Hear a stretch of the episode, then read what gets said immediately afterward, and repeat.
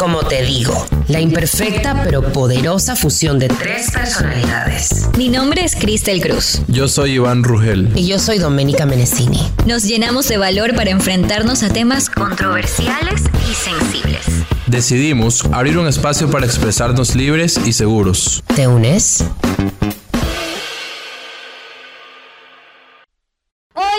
Bienvenidas y bienvenidos a nuestro décimo cuarto episodio de Cómo Te Digo.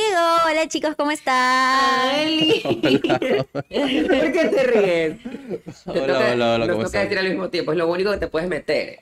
Hola. Saludos. ¿Cómo estás, Ivancito? Todo bien, ¿tú? ¿Qué tal? Bien, también. Contenta. Qué bueno, eso es importante. Me encanta. Yo también estoy muy contenta por el tema que vamos a hablar el día de hoy. Eh, vamos a, a, presentar más adelante nuestra invitada, que increíble, me encanta. Pero, pero vamos a hablar sobre la salud mental y quiero un poco como ponerle la importancia de las razones por las cuales vamos a hablar de este tema, ¿no? Estamos haciendo, estábamos haciendo investigación, como ustedes saben, nosotros somos un poquito nerd, bueno, yo. Solo Cristian. Y re nerd, yo soy lo más nerd que hay en esta vida. Ninguno de los dos es nerd. Entonces vamos a dar las razones por las cuales vamos a hablar de este tema y por qué nos parece súper importante.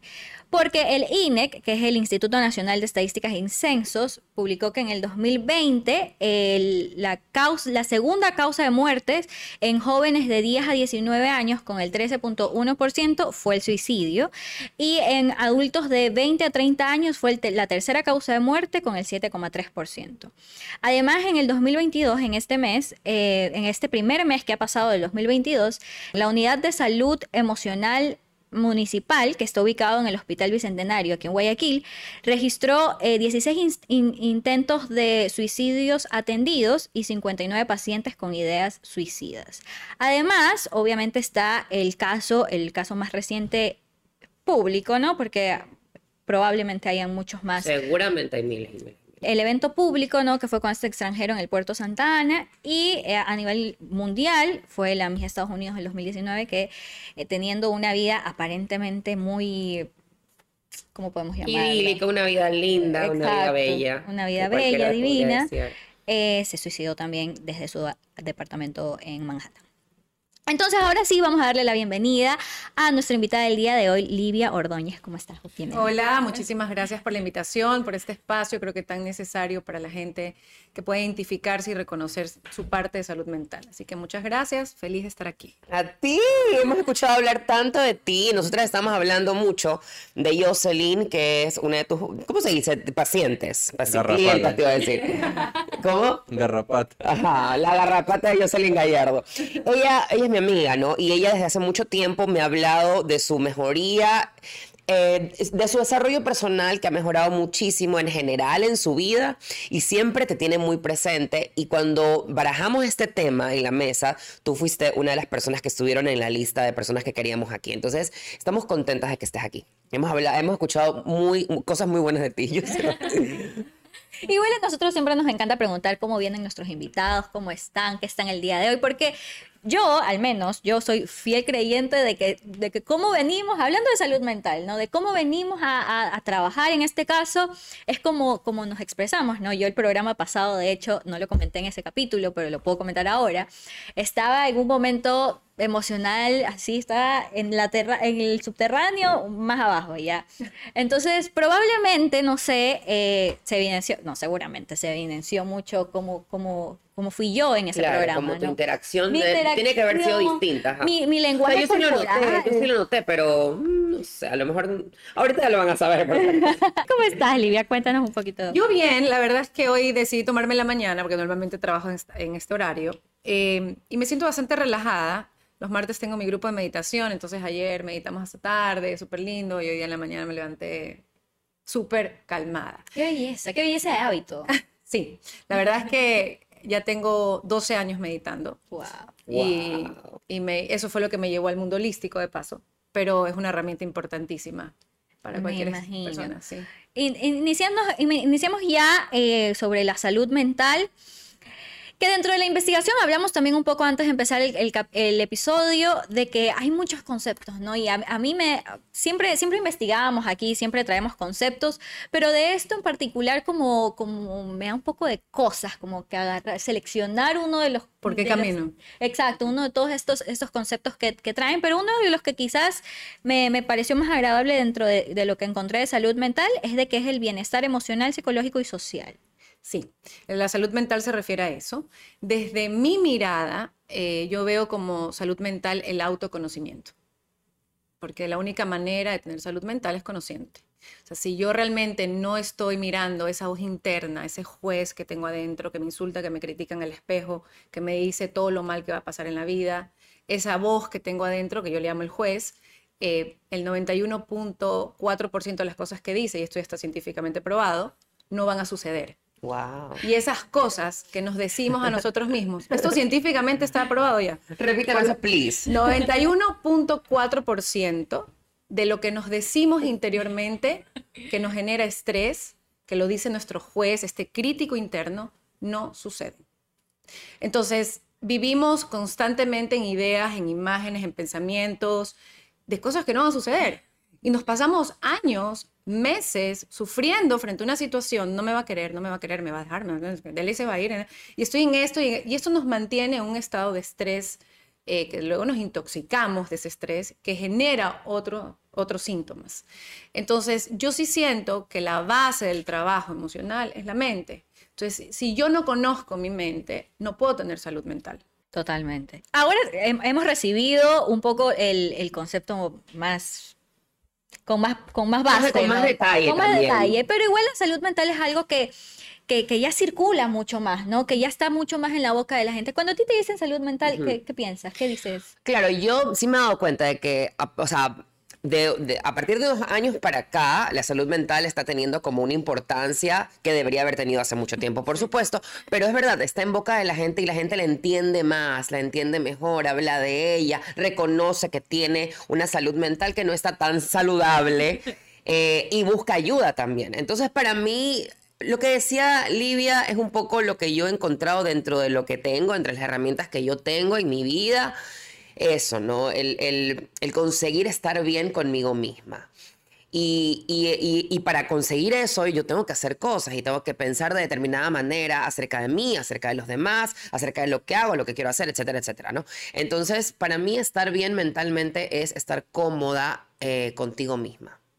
Sí, Eh, sabes que también aquí tenemos nuestro querísimo Iván, Iván Rogel, que él No tiene salud, no tiene No, salud no, no, mental. no, no, no voy a decir eso. Lo que pasa es que igual, eh, como él, hay muchas otras personas que quizás no son muy conscientes de, de, de su ser. y Ya pasa mucho de que nosotros hablamos de cualquier cosa y él dice, no, no me ha pasado. Y yo, no, no, es que no te ha pasado, es que no eres consciente de que te ha pasado.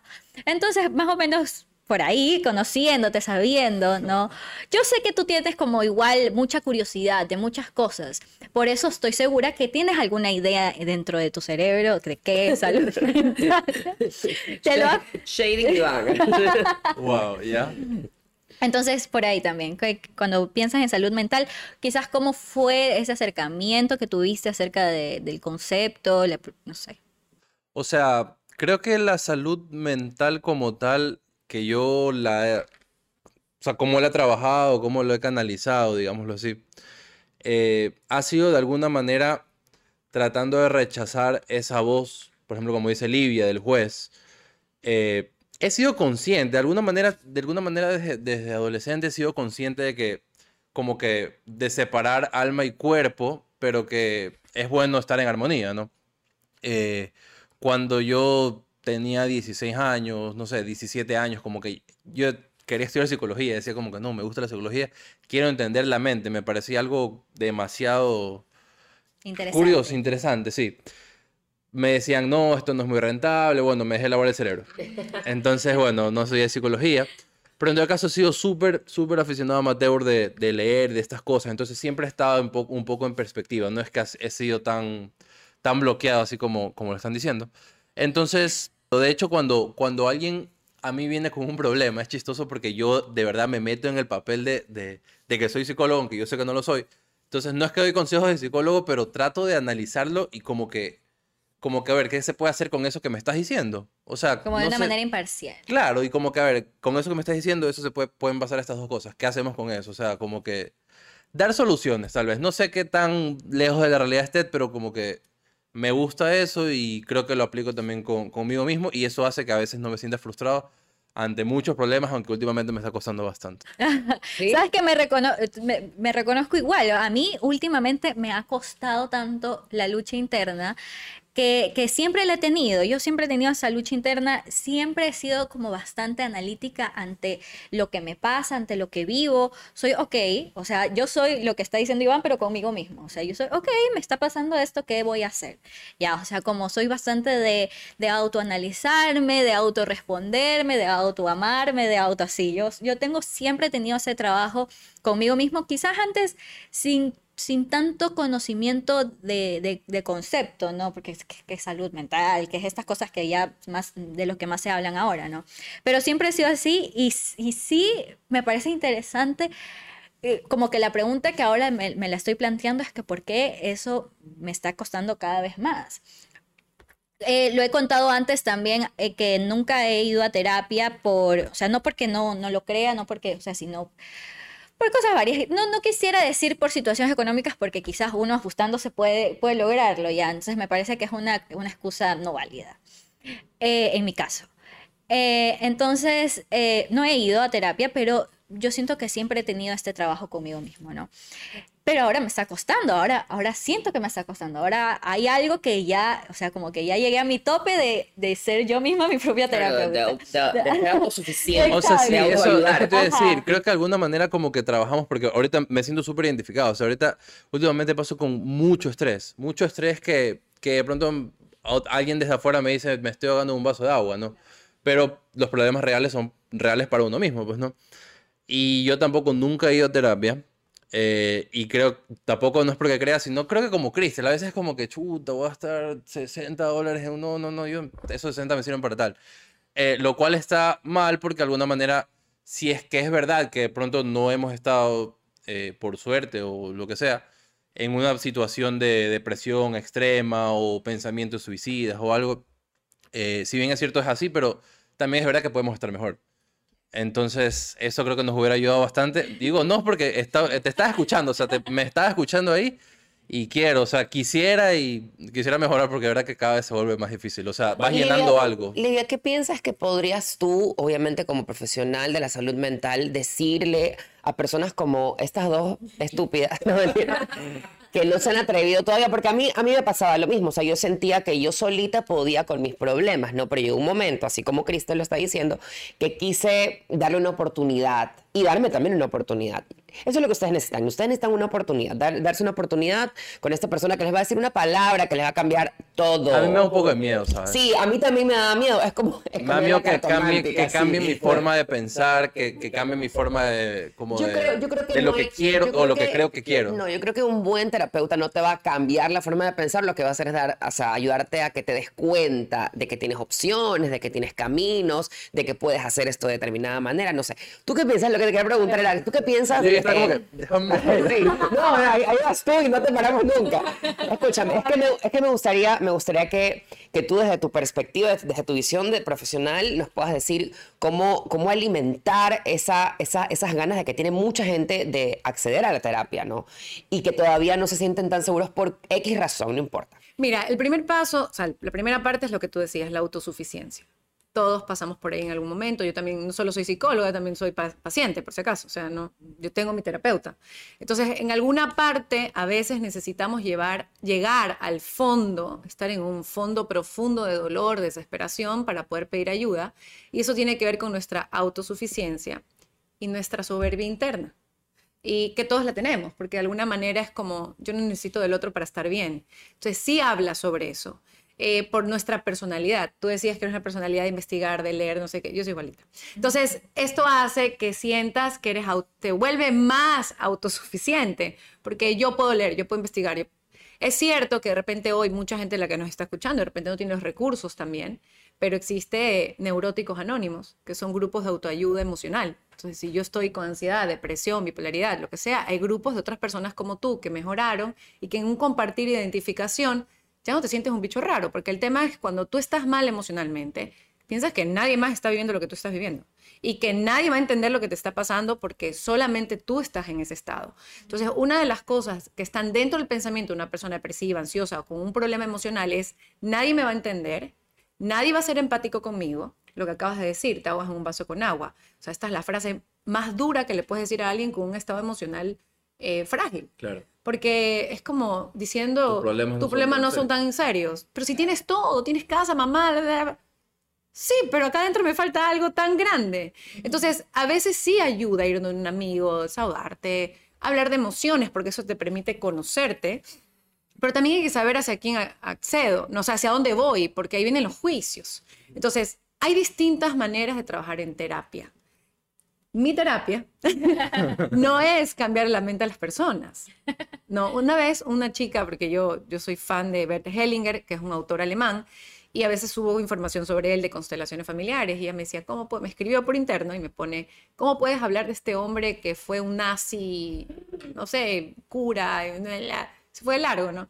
Entonces le dije, bueno, si supieras mi, mi etapa de sombra y oscuridad, te mueres. O sea, ni me dejaras de seguir ahorita. Si yo voy a juzgar a alguien por quien fue, porque este hombre se transformó y encontró otras cosas.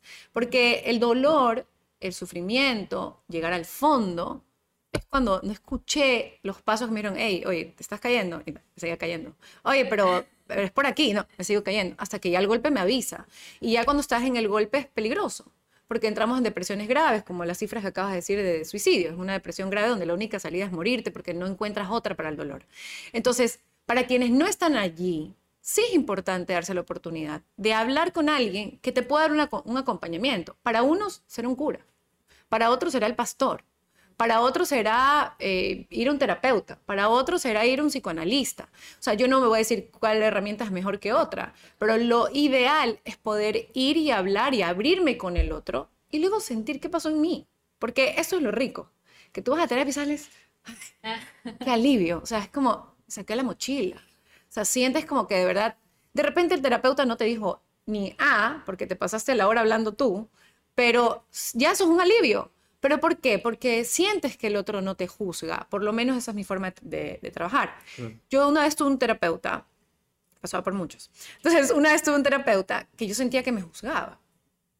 O sea, Qué yo- terrible. Qué- me quiero, me quiero salir así. corriendo. Durísimo. Y yo estaba en esa etapa, en una etapa depresiva, de un posparto depresivo profundo. Yo tuve depresión grave después de mi primer hijo, estoy hace como 11, a- 12 años, que fue antes de empezar a meditar. Eh, y yo recuerdo que ese terapeuta, eh, yo le contaba cosas que hacía, pero ¿cómo vas a hacer eso? ¿Y qué va a pensar tu hijo? Y yo salía, salía hecha pedazos.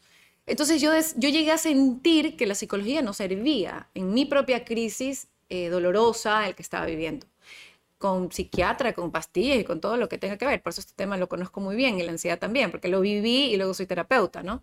Entonces, cuando conozco a un médico en Perú que me cambia la visión sobre la enfermedad mental, la enfermedad de salud y todo lo que es salud mental y todo este tema, eh, encontré un camino de no juicio. Y en la medida que yo como terapeuta me abro a mirar con amor todos los matices de la tierra, en formas de pensar, yo tengo pacientes que tienen relaciones de tres y viven los tres en la casa, no hay juicio de mi parte, porque si no, no los puedo acompañar.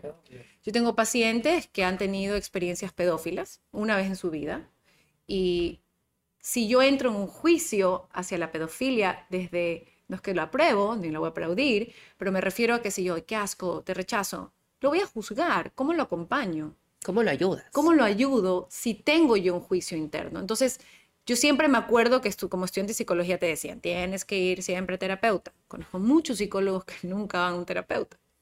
¿Cómo acompañas si tú tienes juicios? Para mí el autoconocimiento es dejar los juicios y definitivamente dejar juicios van a hacer que cambies tu forma de ver la vida. El tema es que los juicios generan sufrimiento. Entonces, muchos de nuestros juicios están dentro de ese 91.4% de ideas que tenemos que vienen, el, yo le llamo el juez, y el juez viene de lo que tus padres te dijeron en la infancia, de lo que la sociedad dijo en la infancia, de lo que la religión cercana a ti habló en tu infancia, adolescencia y tu edad adulta. Y no solo eso, sino todo lo que nutrió a tus abuelos, bisabuelos, papás en su historia familiar. Por eso a veces sucede que una chica está enamoradísima de un hombre y, o de su pareja, da igual el, digamos, el tipo de relación que tengan, y tienen sexo a los 18 años, me invento, 16, no sé, porque tienen más pequeños, y después de tener el orgasmo se siente sucia y quiere correr al baño y lavarse. Entonces viene a terapia y te dice, tengo sexo, pero cada vez que tengo sexo siento asco después de sentir el orgasmo. Vivo riquísimo esta sensación hermosa y luego siento asco. Cuando tú empiezas a descubrir su historia familiar, es una familia religiosa, donde le dijeron Que el de- sexo está mal. O si de niño se tocaba porque te estás descubriendo y es algo normal, el autodescubrimiento de tus partes íntimas en la infancia, no se toque, no se cochina y te pegan. El niño está que se agarra el pipí viendo la televisión y la mamá le dice, no te toques, no seas malcriado, cochino, no, se te va a caer. Se te... Entonces, el niño relaciona placer igual asco. Y cuando eres adulto, esto genera un eco y es ese juez diciéndote qué sucia que eres por tener placer. Y eso está tan inconsciente que hasta que no vayas a terapia o no lo hables o no, hagas no logres hacer un insight profundo, no lo vas a reconocer. Y la única manera de tener salud mental, desde mi perspectiva, es conociendo estas distintas facetas tuyas. Yo estudié psicología del cuarto camino, que es una psicología rusa, eh, que no sé, aquí no he escuchado mucho hablar del tema. Y él, este, esta psicología habla de que el ser humano está dividido en múltiples yo. O sea, yo no soy solo Livia, sino que está Livia la psicóloga, Livia la mentirosa, Livia la víctima, Livia, no sé, la que le gusta el sexo, Livia la que no le gusta, Livia, eh, en fin, ¿no? La ira, todo el tipo, la parte de la sombra y la parte de la luz. Livia la amorosa, así como la Livia vengativa. Y todas ellas viven conmigo en un mismo edificio. Y se supone que la Livia adulta, esto se llama salud mental, es la que debería tener control de ese edificio. Entonces, cuando sale la depresiva, le digo, hey, ¿qué fue? ¿Cómo estás? Te me Pero calmas. no la rechazo. No la rechazo. Te me calmas. No. calmas. No, se te hace más grande. Cuando tú rechazas a una de tus partes, se vuelve más grande. Yo siempre- como yo- que embrace, así. Embrace, totalmente. Y a veces pasa que en el intento de embrace a esas partes o de abrazar esas partes, tu cuerpo lo está rechazando con todo tu ser. Y, y claro, lo estoy abrazando desde acá. Sí, yo estoy abrazando todas mis partes, pero el corazón acá cuando la voy a abrazar, lo, uy, ¿por, qué existes? Y es allí donde tienes que volver, para volverte otra vez uno en esta unidad donde hay autocontrol y autoconocimiento. Y eso para mí es el verdadero empoderamiento de la vida, porque es cuando logras tener control de ese edificio. Entonces, a veces si una de estas partes tuyas sale y no le hiciste caso, la- ya cállate, quédate ahí, la mando al fondo, aparece otra, pues, porque no la estás escuchando. Y a veces te salen ocho.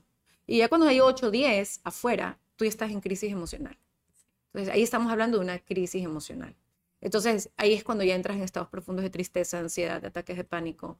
Em, hay estados emocionales que son, la mayoría son imaginativos, en este 91.4% de las ideas que nos creamos, y el otro porcentaje son de cosas reales que sí nos pasan. Eh, entonces, el estado emocional, digamos, desequilibrado, con poca salud mental, puede venir por conflictos con los padres, eh, por traumas en la infancia, por traumas en la experiencia de vida.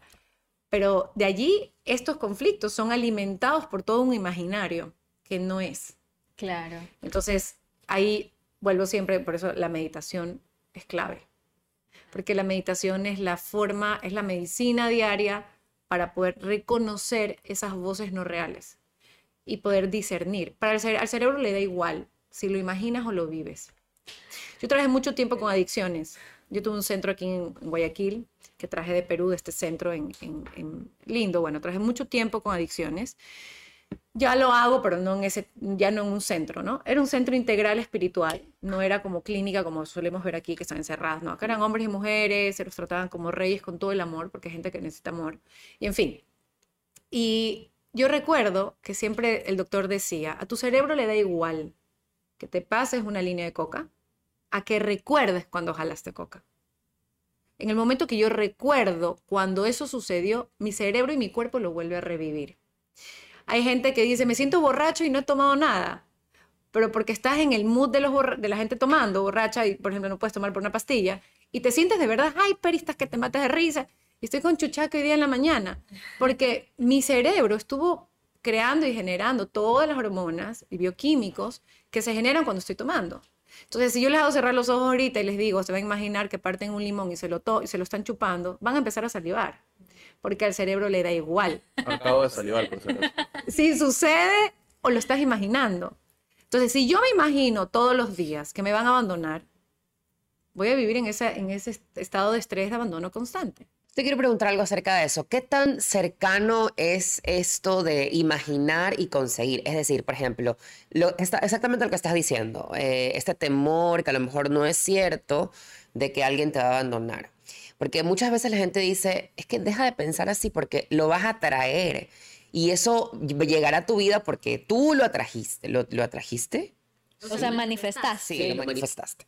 ¿Qué tan cierto, qué tan cercano es eso eh, y qué tan en conexión está con nuestra propia salud mental y con las cosas que son reales, las que no son reales? Aquí entramos un poco a la ley de atracción. Sí. Eh, la ley de atracción no funciona sola, como nos lo están vendiendo en Internet. No, como que ven, manifiesta lo que tú quieres. Escribe tres cosas y te prometo que se van a No, no es así. Claro. Eh, porque vibratoriamente eh, la ley de atracción está conectada a nuestra vibración. Pero para que eso funcione tienes que estar conectada a la ley de ritmo, que es la que está en el corazón. Cada chakra tiene una ley. Eh, después viene la causa y efecto, que es la del karma, la dualidad, la de las raíces, bueno, en fin. Entonces, cuando yo estoy pensando en algo, yo digo, me invento, voy a visualizar la casa que quiero, visualizo la casa, visualizo la casa. Pero atrás del pensamiento de visualizar la casa, tengo un pensamiento de carencia, la casa no va a llegar nunca. Porque es como estas puertas que yo decía, no es como del autoconocimiento, sumado a que nuestro cerebro crea siempre en forma dual. Entonces, si yo creo desde mi mente, creo las dos cosas, abundancia y al mismo tiempo creo carencia. Porque, porque es- estoy creando desde esta mente dualizada. Cuando yo entro al espacio del corazón, que es una vibración en el corazón, que todos tenemos acceso vibratoriamente a entrar, empiezas a crear en singular. Entonces ahí es cuando empiezas a crear en unidad. Pero al mismo tiempo, si hay una parte mía que no cree que soy capaz de crear, no voy a crear nada. Es que es eso. Entonces siempre hay una intención primordial atrás de cada imagen. Y esto contó en la vida. O sea, hasta que me voy a comprar unas gafas. Voy al gimnasio. ¿Cuál es la intención primordial para ir al gimnasio? Que quiero que los demás me vean con cuerpazo. Fregué. ¿Por qué? Porque fregué, porque esto, esto es lo que me está Me jodí. Por eso no voy al gimnasio, porque no, no quiero no complacer a nadie. ¿Por qué? Digo fregué, porque la intención verdadera por la que estoy haciendo ejercicios es por mi necesidad de reconocimiento. Entonces voy a seguir buscando reconocimiento. Entonces cuando yo transformo estas cosas, ahí viene el tema de la atracción. Entonces, ¿cómo voy a traer algo si en realidad atrás hay otra intención en todo? Entonces, sí necesitamos ser conscientes y estar como realmente con los ojos abiertos en todos los sentidos de poder mirarnos. Definitivamente hay una parte que se llama el punto ciego en el ser humano, que es una parte que no logramos mirar. Por eso somos seres de grupo, necesitamos del otro para poder mirarla. Esto es otra ley a nivel de los caminos holístico o, o energético, ¿no? que es esta línea más espiritual, que habla que los seres humanos son espejos del otro. Entonces, lo que dice esta ley es, en realidad, es la ley de resonancia, que todo lo que está en mi mundo interno está manifestado en mi mundo externo, que está conectado a este, este chakra. Entonces, si yo alrededor mío tengo mi mejor amiga es chismosa, mi otra mejor amiga es putísima, mi otra mejor amiga es echa la mojigata, mi otra mejor amiga es mentirosa, mi otra mejor amiga es buenísima gente. O sea, Ay, soy- pero no, no yo soy sopor- todo eso, entonces. pero no soporto a las otras dos. Pues descubre dónde está esa parte tuya en la casa. ¿Se acuerdan de este edificio? Claro, claro. Y, y empiezas a darte cuenta que no tengo que ser ni, ni la santa ni, ni la loca, ¿me entiendes? Tengo que soy las dos. Entonces, cuando yo logro reconocer que tengo las dos polaridades dentro mío, es cuando recién tengo poder del equilibrio, que eso es lo que habla el budismo, que estoy mezclando todas las teorías que existen. Entonces, porque así, así, así de integral soy. Entonces, el budismo habla del punto medio. El punto medio es eso, salir de los polos. Pero ¿cómo salgo de los polos si no conozco los polos? Si no es que yo soy buena, yo solo tengo un hombre en mi vida, pero por dentro hay una que quiere salir, comérselo todo. Ya, pero no me lo permito. Tampoco estoy mandando a todas las mujeres por ahí a hacerlo. Pero Sigan a la voy- infidelidad. no, y cuando, cuando abrazo las dos cosas, logro tener equilibrio. Entonces, la salud mental, y esto que hablábamos de ir a psicólogo, a terapia, es darme la oportunidad de conocerme. Y obviamente nos da miedo conocernos. Sí. Eso es lo que Pero, tú decías. pero ¿por qué nos da miedo conocernos? Porque nos dijeron que teníamos que ser buenos desde niños. ¿Y si somos malos? Y si descubro que soy mala, lo increíble es que cuando descubres tu maldad, eh, realmente te vuelves una persona responsable y adulta en esta sociedad. Yo siempre pongo el ejemplo de un, un- voy a poner este ejemplo con todo respeto a las religiones, ¿no? Pero es como un cura que está súper metido en la iglesia, eh, es buenísimo con el pueblo, ayuda, hace servicio, pero de noche viola a los niños del orfanato de sordos mudos. Y cuando tú hablas con este hombre, te dice, pues no he hecho nada malo. Estoy hablando de una entrevista real de un cura en Argentina y Italia. Y él decía, pero no hice nada malo, solo jugábamos, ¿no? Era un juego. Y hasta anciano, moribundo en la cama, no podía él reconocer lo que hizo. ¿Y esto por qué pasa? Porque él solo se quedó conectado a su bondad. Entonces, si yo soy tan bueno, entonces cuando yo estoy conectado en mi bondad absoluta, no veo mi sombra. Es como cuando tú las luces y pones una vela. En la medida que te acercas a la luz, la sombra se hace más grande. Entonces, entre más cerca a la luz, más consciente tengo que estar de mi sombra. Siempre digo a los pacientes que me llegan y me dicen, yo soy buenísimo, y yo, uh, me preocupa esto. de aquí". Estoy más preocupada que nunca. Exacto, es más O sea, fácil. un red flag cuando Sí. te dicen que eres bu- es buenísimo. Soy buenísimo. ¿Dónde está su maldad? Porque todos la tenemos. Alguien, yo leí otra vez un reel. ¿Por qué tengo que tener malicia si la gente debería tener más bondad? Es que no se trata de que tenemos que ser malos. Es que tenemos que aprender a reconocer que esa parte es nuestra y esa es la parte humana que todos tenemos. Es parte de nosotros también. Y eso es salud mental, porque es autoconocimiento. Entonces, solo cuando conozco mi sombra tengo control de ella. Si no, la sombra hace desastres y no me doy ni cuenta. Hablaste de, hablaste de esta, este edificio, ¿no? De, de varias puertas.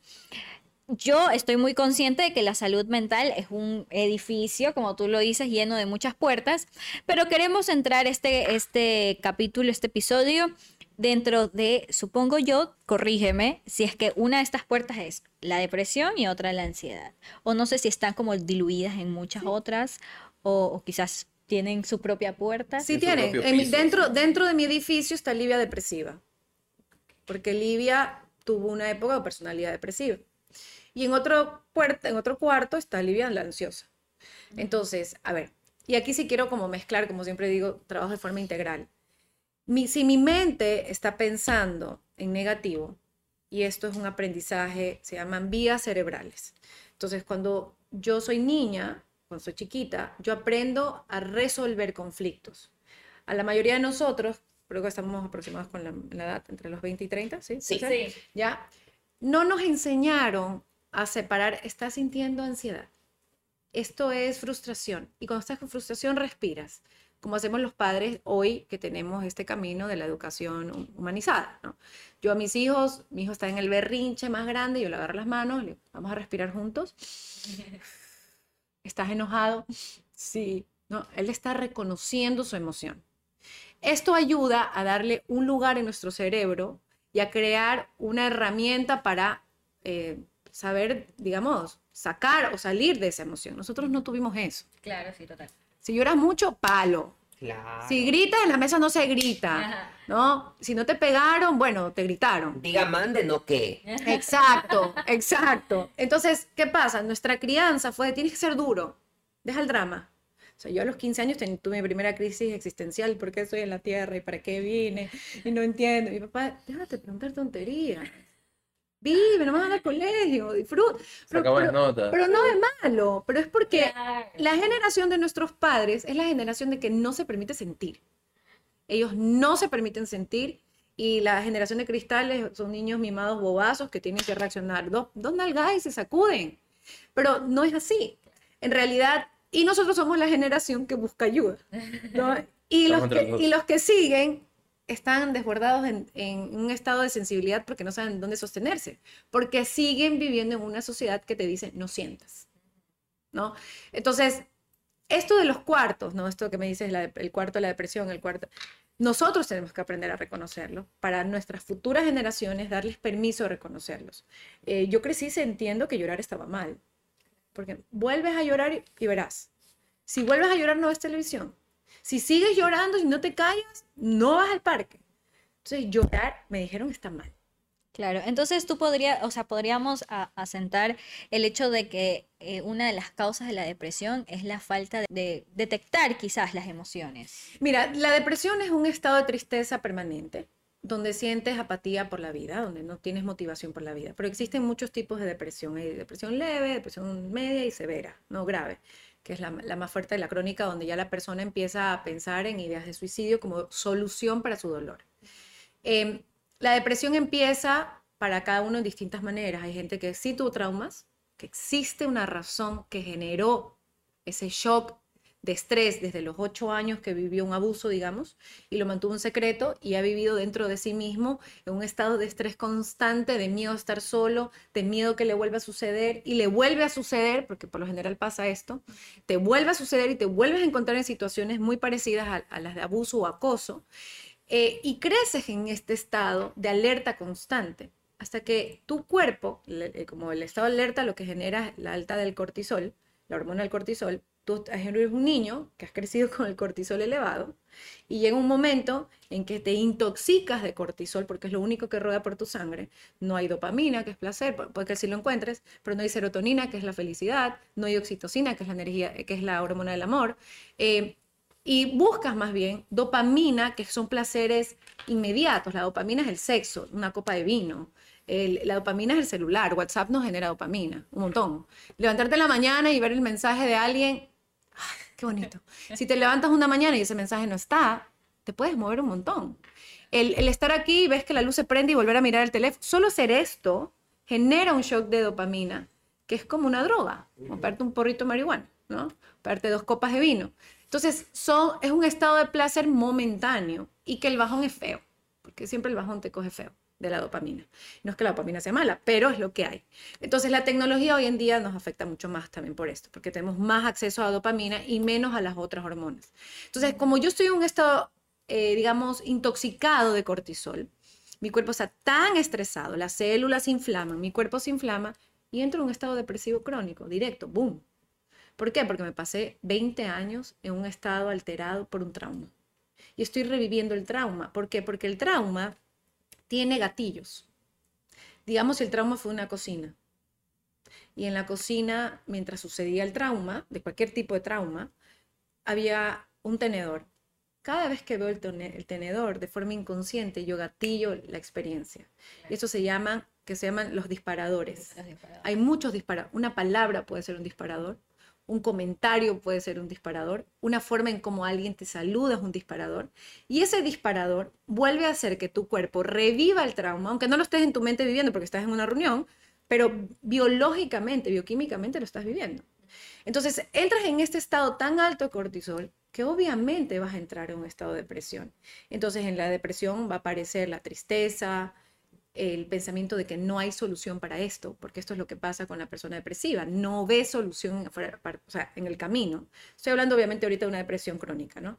Eh, eh, no ve, siente que nadie lo va a entender, que nadie lo va a poder escuchar, que nadie va a poder comprender lo que le está pasando, que la gente no es empática con él, porque empiezan y le dicen, tienes tu casa, tienes no sé qué, tienes no sé cuánto, porque estás sufriendo. Eh, muchas veces esta persona ha guardado esto en un secre- secreto por muchos años, otras veces el paciente no es consciente de que hubo eso y durante terapia esto explota un día y se recuerdan. Pero es maravilloso cuando pasa eso porque es como abrir la caja de Pandora y decimos, por fin llegamos de donde viene todo tu dolor. Entonces, cuando tú empiezas a hablar de lo que te pasa, hablas de lo que sientes, expresas, te vas conociendo con quien sea, de la forma que sea, el ser empieza a sentir alivio. Y más si encuentras a alguien que te dice, yo te entiendo. Yo también, pero es que eso nos falta sinceridad, nos falta vulnerabilidad, empatía con el otro. De decir, ¿sabes qué? Yo también he tenido miedo. No como el tuyo, porque no he tenido esa experiencia, pero, Claro. pero entiendo lo que te está pasando. Eh, o sabes qué, te abrazo. Porque ¿qué es lo que ayuda a que el cortisol baja? Lo único que realmente ayuda es la oxitocina. La oxitocina es la hormona que generamos las mamás cuando vamos a dar a luz o damos de lactar. Pero la oxitocina también existe en un abrazo, en mirarte a los ojos directamente y llorar juntos, en que tú sientas que te escucho y no te estoy juzgando en mi mente y que estoy con todo el corazón abierto, porque es la energía del amor. Y esto ya lo dice un psiquiatra. Ya no es que hablamos de energía de... No, no, ya esto es un tema, eh, la psiquiatría moderna, que no sigue cuadrada con lo anterior, sino la psiquiatría que se ha abierto a buscar nuevas formas y manifestaciones, se dieron cuenta que el nivel de cortisol y el nivel de depresión disminuye en la empatía y en el acompañamiento. ¿Qué, ¿Cómo ayudo a alguien con depresión? Decirle, estoy aquí para ti. Estoy cerca. Te acompaño. Si puedo, si es mi hermano y yo vivo sola, sabes que voy a ir a tu casa, te voy a acompañar. Te voy como a cuidar. Eh, eh, sin querer sacarlo del dolor específico, pero sabe, porque eso no, está en mis manos, ¿no? Como compañero familia. Pero el saber que voy y te hice una sopa y te hice comida y estoy contigo, ¿me entiendes? Aquí estamos, ¿no? No estás solo. Esto va a ayudar que una persona en un estado crónico pueda por lo menos sentir contención. Y en esa contención está la hormona oxitocina. Lidia, ¿cómo podríamos reconocer que una persona está pasando por un momento depresivo o por la depresión en sí? Eh, sea, como tú dices, como crónica o, o, o, a lo mejor no, o a lo mejor no tanto. ¿Cómo podemos reconocer eso? Mira, hay muchos tipos de depresiones, de verdad, existen muchísimos.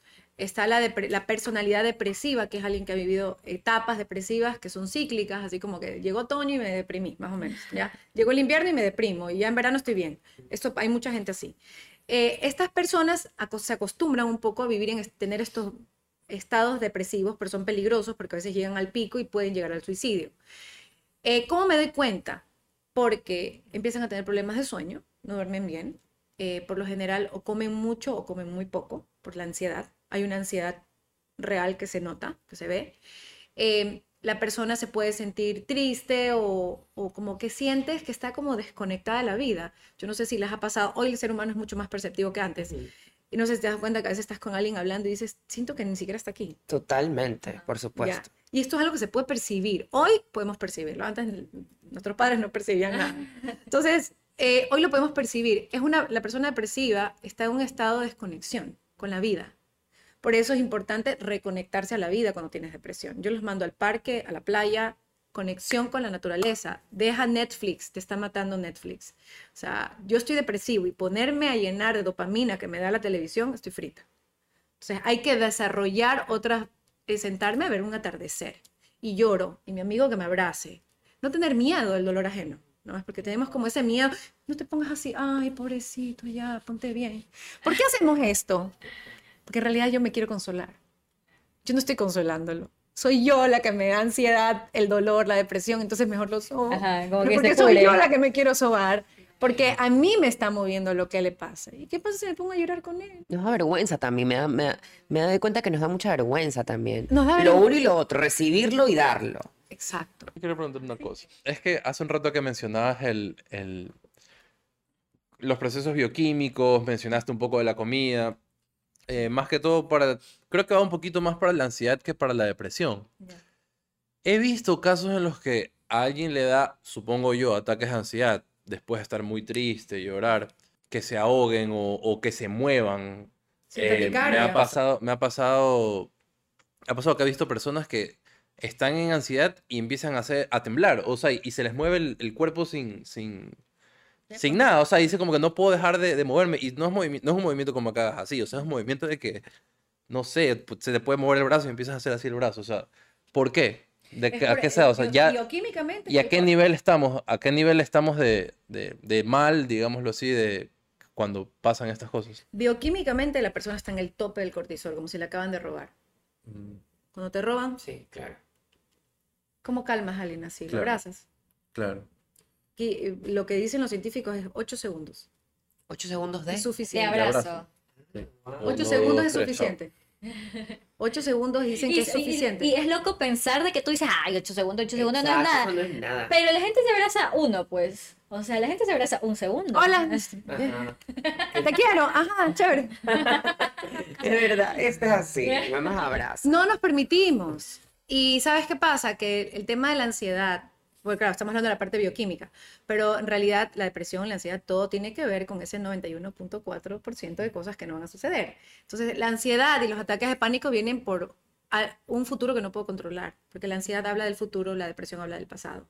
Está conectado a eso. La depresión está hablando todo el tiempo del pasado. ¿Por qué mi mamá fue así? ¿Por qué mi abuelito no sé qué? ¿Por qué mi tío no sé qué? ¿Por qué no hice lo de aquí? ¿Por qué no hice lo de acá? ¿Por qué no decidí lo de aquí? ¿Por qué no me divorcié a tiempo? ¿Por qué me casé? ¿Por qué? ¿Por qué? ¿Por qué? ¿Por qué? ¿Por qué? Resentimiento, culpa, la depresión tiene que ver con eso. Eh, pero ¿por qué lo hice? No tenía que haber hecho nada, nunca lo voy a contar, me voy a quedar con este secreto adentro. Entonces, la culpa, el resentimiento, todo eso te conecta a la depresión. Y la ansiedad tiene que ver con el futuro, de un futuro que no puedo controlar. Entonces la pandemia llegó a decirnos, mire, mijito, usted no controla nada. Un bicho microscópico nos dijo, usted no controla nada. Y la gente, boom, ansiedad.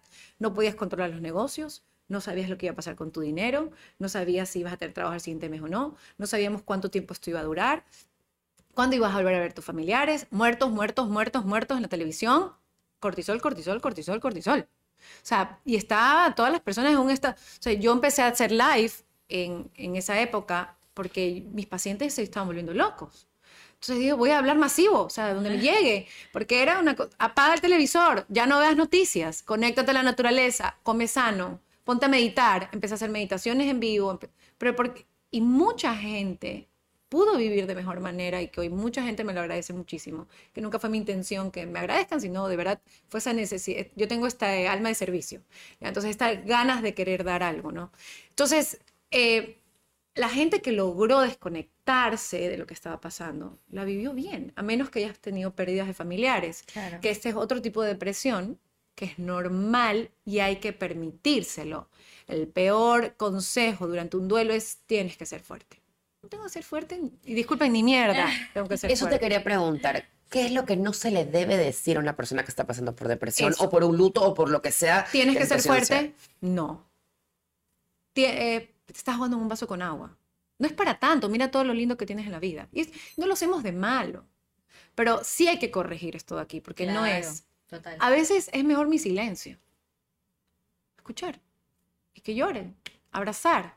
El silencio es incómodo. A nosotros nos encanta estar en ruido. Nos cuesta quedarnos mirando a los ojos en silencio. Y es "Ya, que no puedo mirar a los... Sí. Qué vergüenza. Y eso pasa hasta en parejas. Yo he tenido terapia de pareja que los paro frente a frente. No se Miren, pueden no se pueden mirar. Y yo, si no, si no aguantan un minuto, no los dejo sentarse. Y a veces están mirando y empiezan a llorar. Claro. Wow. Entonces, durante el duelo, hay que permitirse vivir el duelo. La psicología, la psiquiatría dice que un duelo saludable dura seis meses. Yo no estoy a favor de eso. No soy psiquiatra, ni médico, ni scientist. Pero me voy en contra de eso ahí, porque en realidad tienes que vivir un año, todas las experiencias que se viven en un año, de no Como tener a esa ciclo. persona, claro, para poder procesar un duelo. O sea, seis meses. No, pues que pasar tu primera Navidad, tu primer cumpleaños, primer día del padre, primer día de la madre, prim- el primero de todo en ese año. Entonces, yo sí siento que lo saludable es un año de duelo. Y si tienes que llorar, llora. Si quieres gritar, grita. Si quieres, no te dopes, llora. Deja, las lágrimas son la única forma en que el alma se limpia. No hay más. Un poco hablando también acerca de, de esa apatía que se vive, ¿no? De, de esa poca conciencia y reconocimiento. Y también de los niveles que hay dentro de depresión y ansiedad. Porque mucho, mucho se dice así como que, ay, pero, pero como que estás exagerando, como que, ay, yo también tengo mis momentos depresivos, pero yo los puedo como que mantener solas o hace como, has tenido pacientes que está- siendo pacientes como que se niegan, se niegan a terapia. Sí, o sea, yo he tenido pacientes que vienen y, o sea, que han venido y te dicen, eh, me mandó mi esposo. Qué cagada. Sí. No, Estoy aquí porque me mandó mi esposo, dice que, dice que tengo que venir. ¿no? Y yo le digo, ¿y tú quieres hacer terapia? La verdad que no. Bueno, dejemos la sesión aquí, no te preocupes, te hago el reembolso. Y se quedan como, ah, ok. Se van y la siguiente semana vuelven. Y le digo, ¿estás aquí otra vez por tu esposo? No, no, no, sí, es por mí. ¿no? Y a veces no vuelven. Yo no atiendo. A mí me escriben, hola, quiero sacarle una cita a mi hija. ¿Cuántos años tiene su hija? 25. No, que me escriba ahí. O sea, porque es una decisión personal. Ya. Qué risa. Ya, entonces también me ha pasado que, que viene una paciente y me dice, y veo, está, ella está trabajando algo de pareja, y veo la necesidad de que venga el esposo, o la esposa, o la pareja. Y bueno, tu pareja querrá venir. No, dice que no sirve para nada, que no, que estoy gastando plata por gusto, que sigo igual de loca.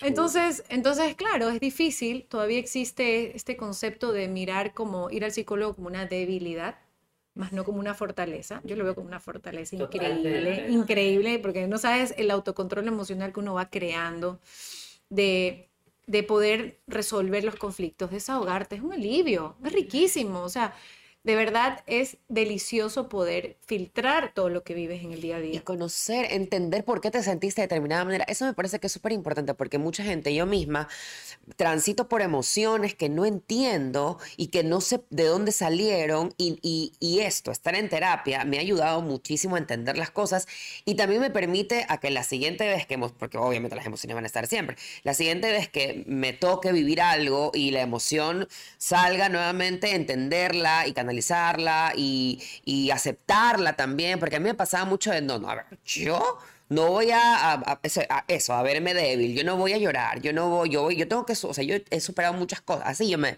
me decía a mí misma muchas veces. es un recurso. Y era un recurso para, para sobrevivir, para sobrellevar las cosas de verdad. Pero luego me doy cuenta de que reconocer la tristeza o la emoción que sea que esté pasando por mi cabeza y mi cuerpo en ese momento también es importante y también es necesario para mí. Para mí es súper importante llorar ahora que yo lo evitaba y ahora, o sea, creo que siempre he sido llorona, creo que siempre he sido como muy sensible, pero ahora no es que lo soy más, sino que me lo permito más. Y, y es algo que me ha pasado no hace tanto tiempo. Y lloro por todo, pero te lo juro que era porque antes, si no lloraba, era porque decía, estoy llorando, no puedo llorar. Así, ¿sí me entiendes? Como me obligaba, pobrecita, yo pobrecita. Pero claro, yo creo que es importantísimo que, que aceptemos esas emociones que, y que las reconozcamos y la única forma de hacerlo para mí hasta ahora ha sido expresar como tú dices lo que sientes, contárselo a otra persona y mejor aún si es contárselo a alguien que lo entienda de otra perspectiva. A mí me han ayudado palabras que me han dicho. O sea, yo he contado, porque yo soy como muy abierta con mi vida y yo comparto mucho de mi vida, de mi pensamiento, a mis amigas cercanas porque son personas que no me juzgan. Yo no me siento juzgada por ninguna.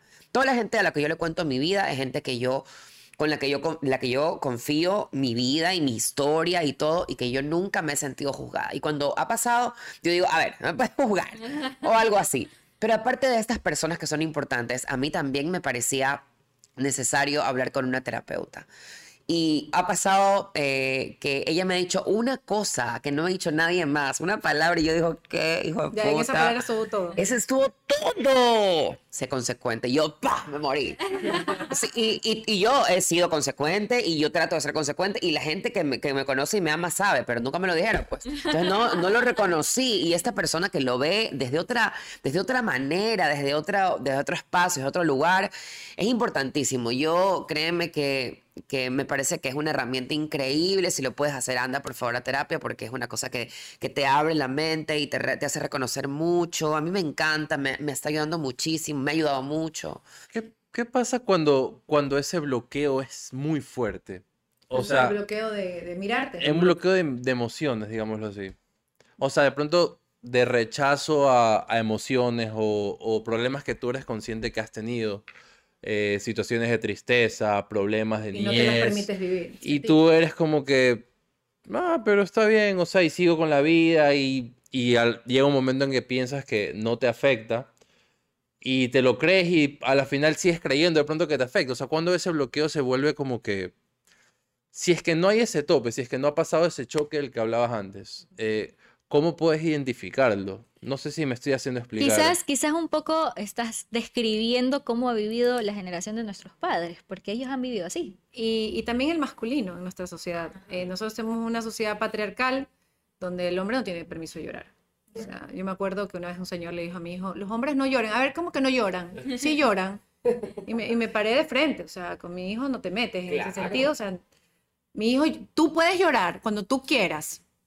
Mi hijo lloroncísimo. Todos son lloroncísimos. Y que lloren. Sea, y que lloren y no pasa nada. Claro. Pero me imagino que en tu crianza, porque creo que esa pregunta es personal. No.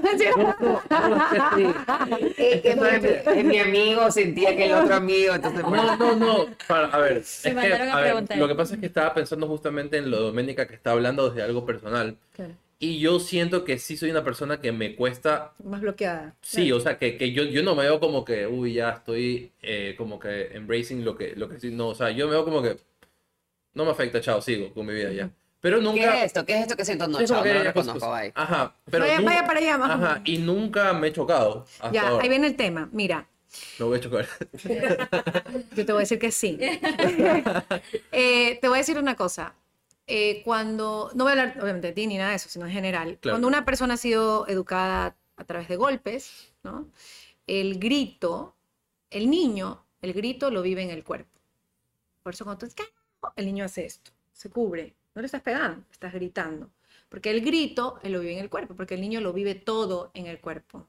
Por eso, por ejemplo, no sé, cuando yo hablo con temas de padres o parejas, si el niño duerme en el mismo cuarto, no pueden tener sexo ahí mismo, porque el niño vive la vibración sexual y lo que están haciendo los padres en el cuerpo de él mientras duerme. Entonces sí, es fuerte. Y muchos niños sienten que fueron abusados. Y lo que pasó fue que los papás tenían sexo al lado. Bueno, y esto se ve con otro tipo de terapias. Entonces, estas cosas, experiencias como los golpes, los gritos, este tipo de experiencias inconscientes, porque tenía seis meses de bebé y no sabes, eh, el decirte no llorar va creando una cosa que se llama la coraza emocional. Es una coraza que el requirante la saca, sí o sí, y lloras en camilla y que la mayoría de los hombres la tienen, las mujeres también, pero la mayoría de los hombres les pasa un montón, que tienen como esto cerrado, como que el corazón completamente cerrado. ¿Y en qué se va a ver manifestado esto en el futuro? Si es que no tengo como una crisis, digamos, emocional en las relaciones de pareja. Entonces, en las relaciones de pareja tiendes a ser alguien de repente más frío, te cuesta entregarte al amor, te cuesta confiar, te cuesta... Entonces, la pareja va a empezarte a sacar eso, porque va a empezarte a lanzar en la cara, eh, no, que tú eres no sé qué, no, pero es que tú... Y si no es la convivencia, luego pueden ser los hijos, cualquier tipo de relación. Cualquier, ¿no? los vínculos, Cualquier de ahí son los vínculo, vínculos claro. los que te van a hacer espejo. Entonces, yo siempre a veces digo, la entre más cerrada la persona, le cuesta más relacionarse de forma de compromiso, por ejemplo. Eh, tienden a veces, no todos, ¿no? A tomar un montón, como que por ahí ahogan las cosas, y siempre se mantienen en este estado de positivismo, ¿no? Es como, todo está bien, todo está bien. to- Y está bien no estar bien.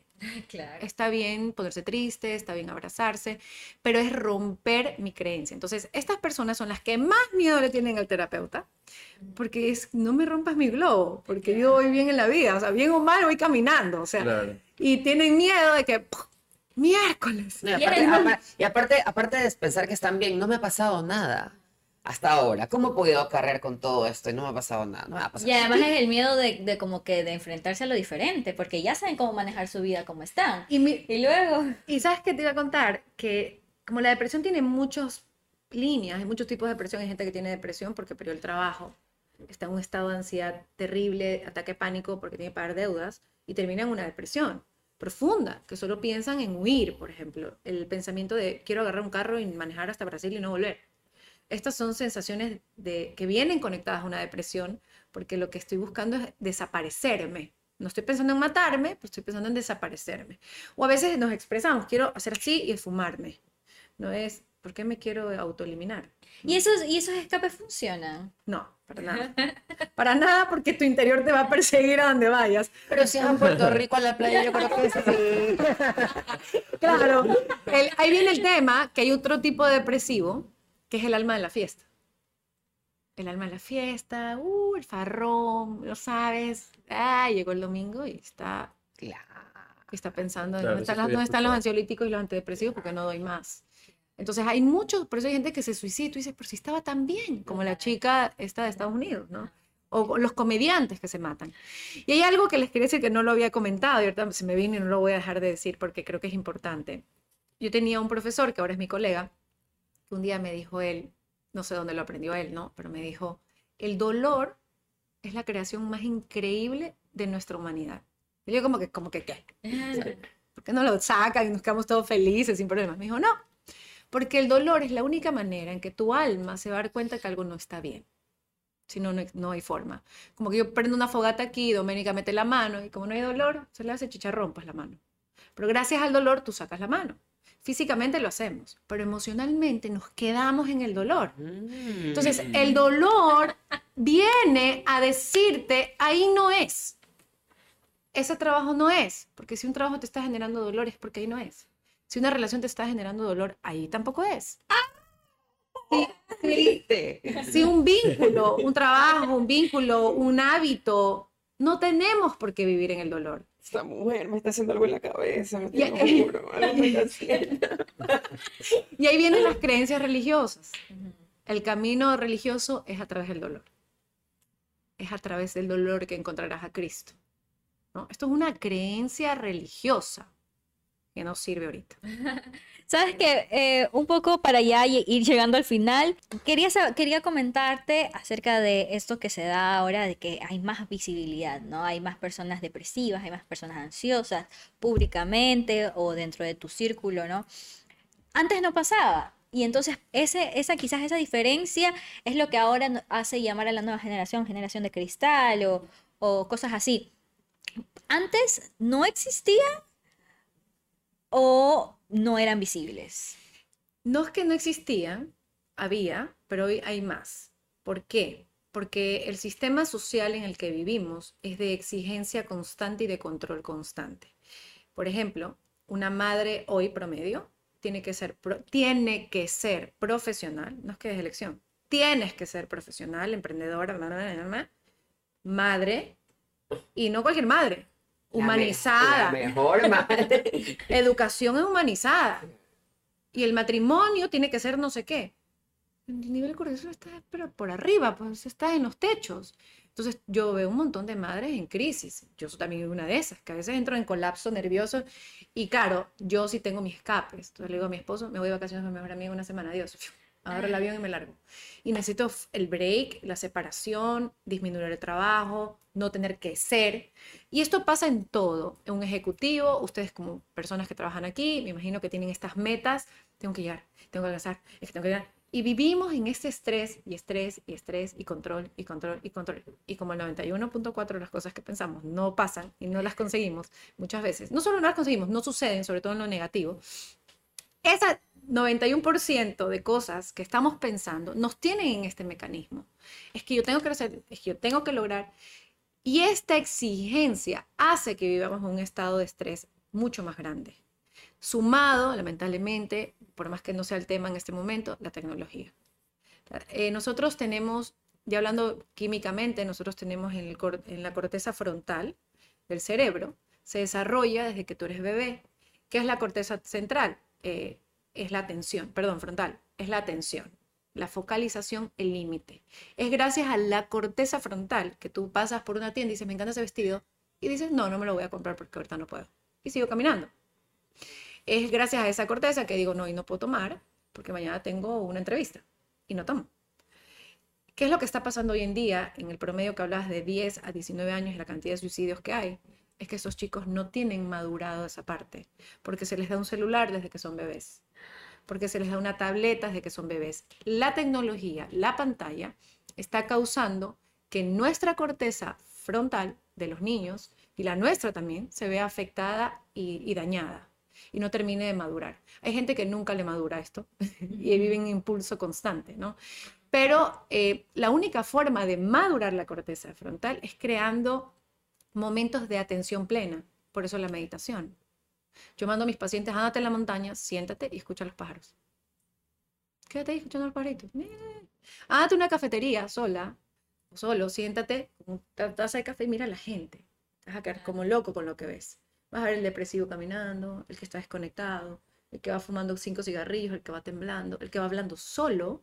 Hay gente que va caminando en la calle y está hablando solo, balbuceando, porque está metido dentro de su película mental, que todos tenemos una película mental, y es de esa película mental que hay que aterrizar. Por eso tanto se habla hoy en día sobre vivir el aquí, el ahora y el presente. ¿Sabes qué? Qué loco, no tiene nada que ver, pero, pero quizás sí, es eh, cómo ahora son tan cuestionadas.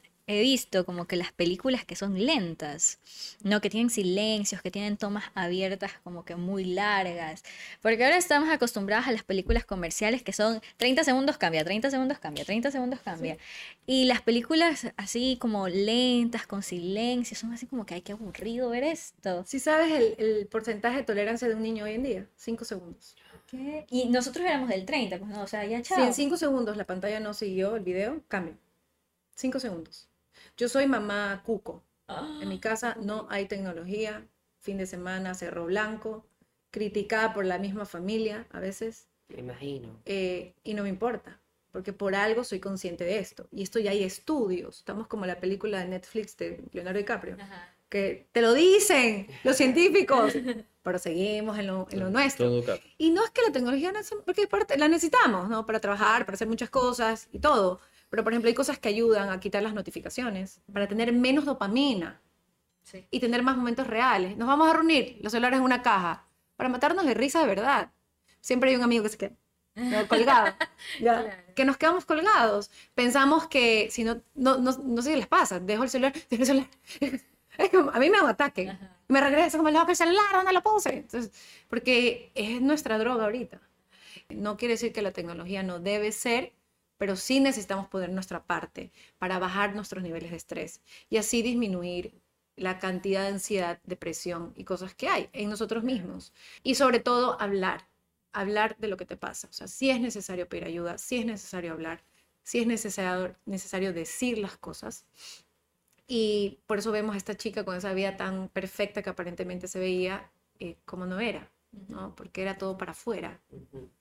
Entonces, yo creo que la vida nos está pidiendo es que nos miremos, no tengamos miedo de conocernos y tratar de crear nuevos hábitos para poder tener salud mental realmente. Claro.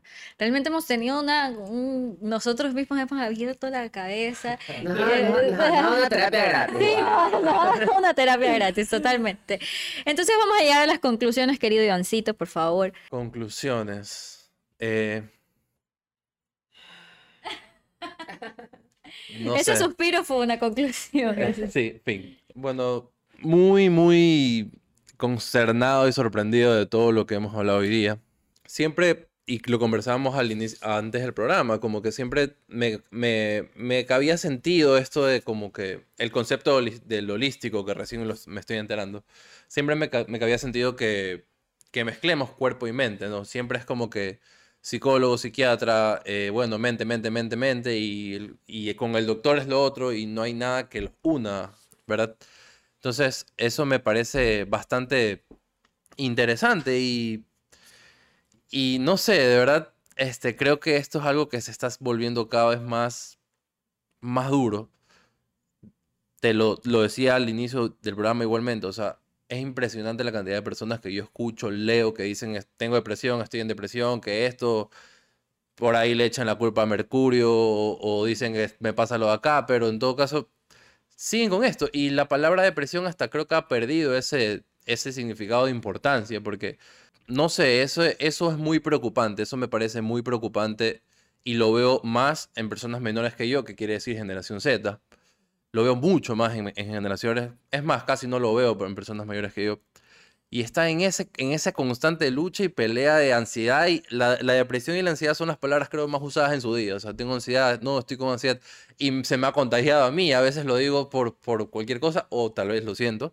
Pero en todo caso, eh, mucho cuidado con eso, ¿no? Mucho cuidado porque, como ya conversó Olivia, este, va a llegar un punto en que eso no va a ser sostenible, va a llegar un punto en el que vas a tener que buscar ayuda o van, van, a, van a pasar cosas en las que van a pasar cosas que no son favorables, digamos, sí, para ti y para tus seres queridos.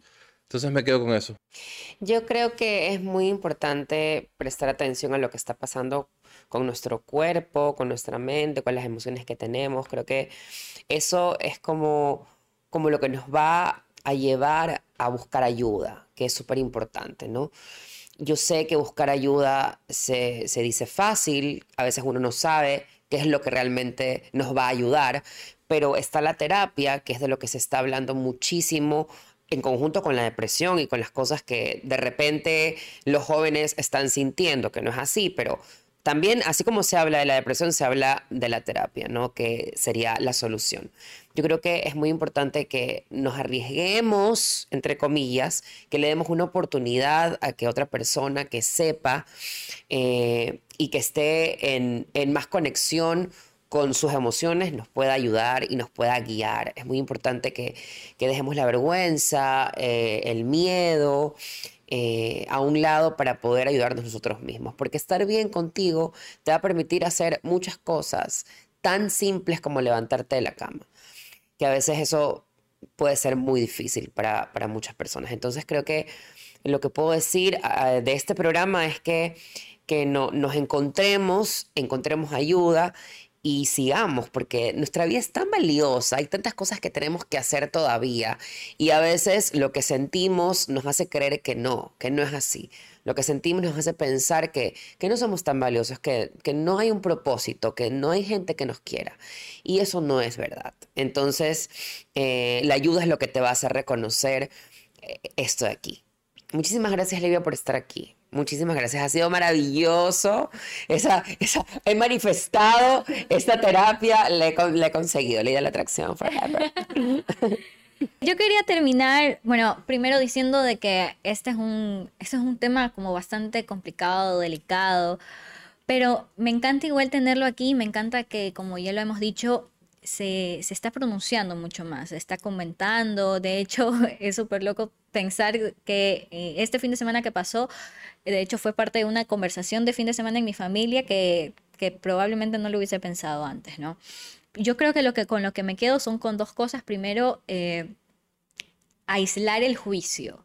Lo decía Livia, eh, en un momento Olivia estaba como hablando de muchas cosas y, y, me hizo reflexionar de que a pesar de que no estuve nunca en una terapia, bueno, yo, yo soy actriz, yo me gradué de, actriz y, muchas de esas clases, muchas de esas, son, terapias, o sea, son esos, esos, esos precisos momentos en los que tú estabas contando de, de llegar, de, de, pensar, de buscar en tu interior. Yo siento que eso ha sido la forma en la cual me ha ayudado a tener una autoconciencia y, y la forma en la que yo la he manejado, ¿no? Hasta ahora.